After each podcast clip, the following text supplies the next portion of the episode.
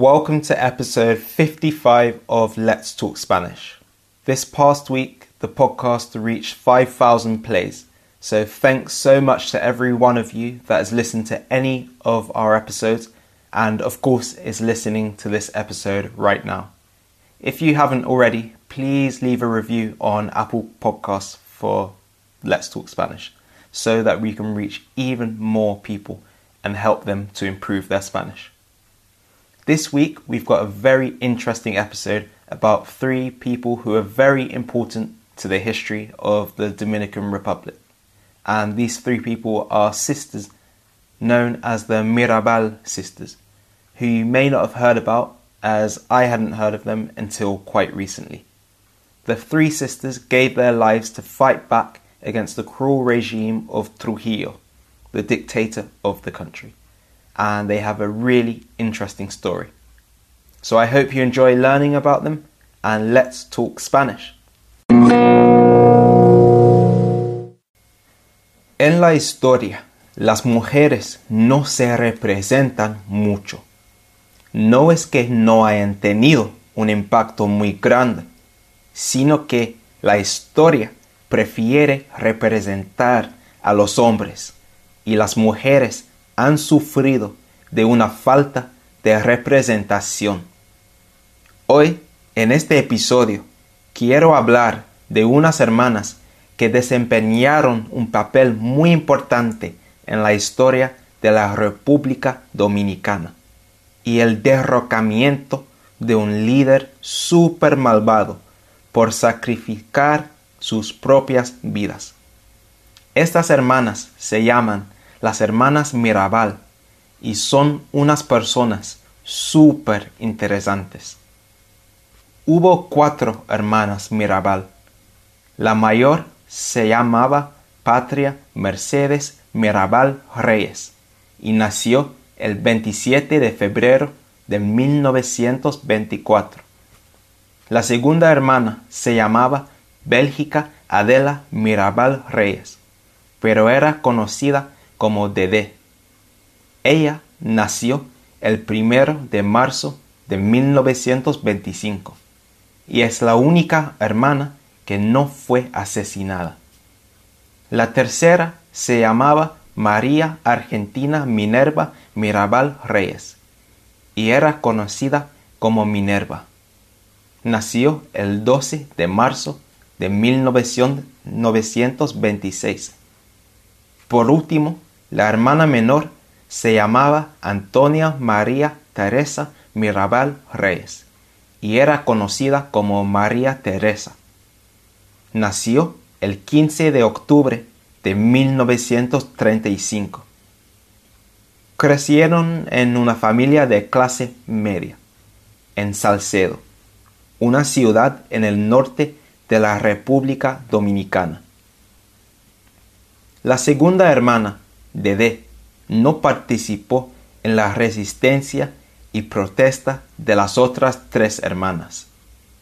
Ella no estudió y no protestó, sino era ama de casa porque no era tan apasionada del movimiento, pero también su marido no quería que protestara. Por eso, en este episodio voy a hablar principalmente de las otras tres hermanas, Patria, Minerva y María Teresa. Todas estas tres hermanas estudiaron en el Colegio Inmaculada Concepción de la Vega, un internado católico. Después, Minerva se inscribió, she enrolled, en la Universidad de Santo Domingo, la capital del país para estudiar derecho. Fue una de las primeras mujeres en obtener el título de derecho en el país. Sin embargo, en 1949 fue negada su licencia para practicar derecho porque había rechazado los avances de Rafael Trujillo, el dictador del país que desempeña un papel imprescindible en esta historia, ya que había rechazado al dictador del país, ella era acosada, she was harassed, más que sus hermanas en los próximos años. La última hermana, María Teresa, estudió matemáticas en la Universidad de Santo Domingo. Rafael Trujillo era el dictador del país desde 1930 hasta mayo de 1961. Fue uno de los, dictadores más malvados que ha experimentado un país hispanohablante. Su régimen fue uno de los más totalitarios de cualquier país latinoamericano y además, además de mucho más, consistió en soborno, bribery, asesinato, la desaparición de cualquier persona que lo desafió y avances sexuales hacia mujeres que no los querían. Minerva era la primera hermana en entrar en el movimiento en contra de Trujillo. Ella era influida por un tío suyo. Más tarde, María Teresa se unió con su hermana y Patria era la última en unirse al movimiento, después de ser testigo de un masacre por los hombres de Trujillo. Juntas, las tres hermanas formaron parte del movimiento revolucionario 14 de junio para oponerse al régimen de Trujillo. El movimiento se llamó así en honor a una insurrección fallida, a failed uprising, de un grupo de dominicanos exiliados el 14 de junio de 1959. Las actividades de las hermanas incluyeron el repartir, handing out, panfletos sobre los crímenes del régimen. Estos panfletos incluyeron los nombres de las personas que fueron matados por Trujillo y sus fuerzas armadas. Además, las hermanas consiguieron, they obtained, material, bombas y armas. Incluso crearon bombas improvisadas, makeshift, de petardos, from firecrackers, en la cocina de Minerva. En realidad, sus acciones eran sin, precedentes, porque todos le tenían mucho miedo a Trujillo. Pero además, las mujeres no tenían mucha influencia en la sociedad, sobre todo en las sociedades hispánicas. Las hermanas se llamaban las mariposas durante esta época como nombre secreto. Las hermanas y sus maridos fueron encarcelados muchísimas veces por participar en protestas y movimientos en contra de Trujillo.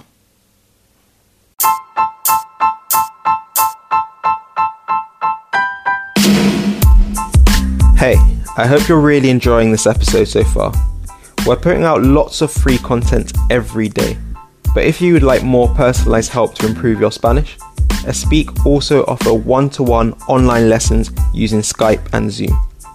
These lessons can allow you to accelerate your Spanish learning and learn specifically what you want to. You'll be learning with tutors with many years of experience studying Spanish themselves and also lots of experience living and working in Spanish speaking countries, which they'll be able to pass on to you through these lessons. If you're interested, you can head to our website now to sign up for your free meeting with us. And I'll leave the link in the episode description for this. So if you're interested, head to our website and sign up. But I'm going to get back to the episode now. Cuando fracasó su intento de asesinar al dictador Trujillo en 1960, muchos miembros del movimiento 14 de junio fueron encarcelados y muchos se torturaron. María Teresa y Minerva fueron detenidas. They were arrested.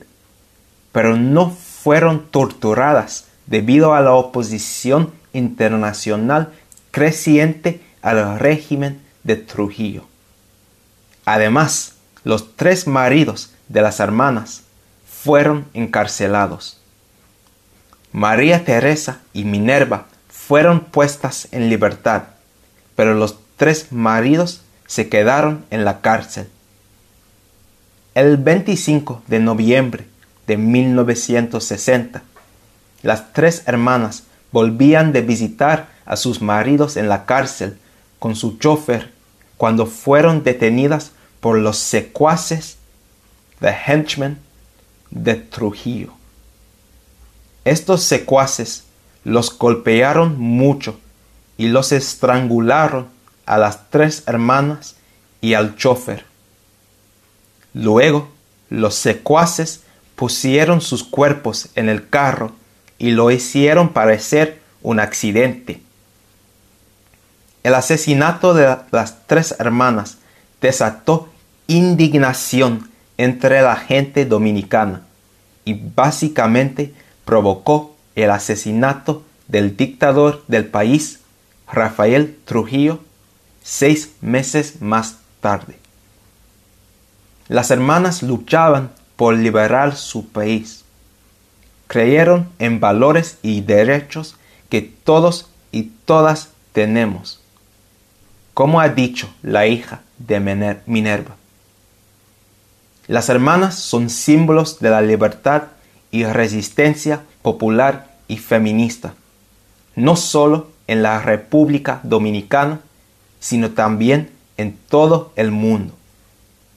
Desde 1999, el 25 de noviembre, el día de la muerte de las hermanas Mirabal, ha sido decretado por las Naciones Unidas como el Día Internacional de la Eliminación de la Violencia contra la Mujer, en homenaje a las tres hermanas.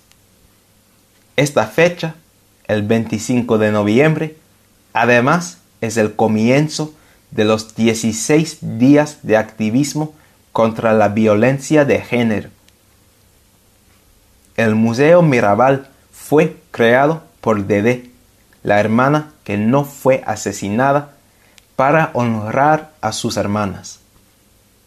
Este museo se ubica en Salcedo, en la casa donde vivían las hermanas, y normalmente recibe cientos de visitantes al día.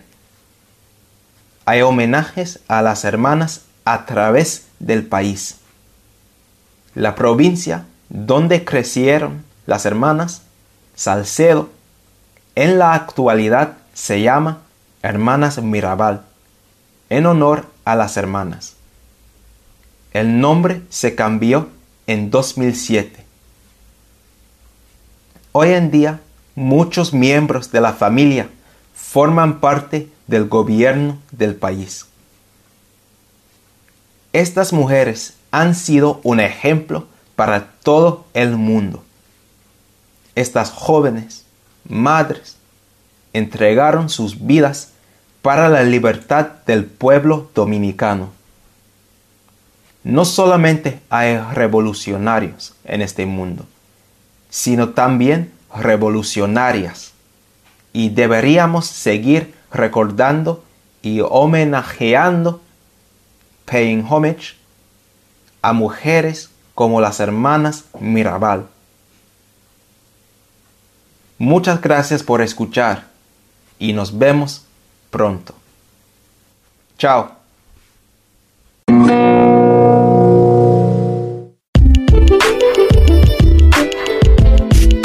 Thanks so much for listening to this episode of Let's Talk Spanish. I really hope you found the content interesting and that it's been useful for allowing you to improve your Spanish. Make sure you subscribe to the podcast wherever you listen to make sure you get both of our weekly episodes straight away. We'd also love to know what you think of the podcast, and the best way of doing this is by leaving a review. You can do this on Apple Podcasts if you're an iPhone user, or on Stitcher if you're an Android user. And this would be really helpful for allowing us to show people the great work that we're hopefully doing. So I'd really appreciate if you do this and we'll see you in the next episode. See you later.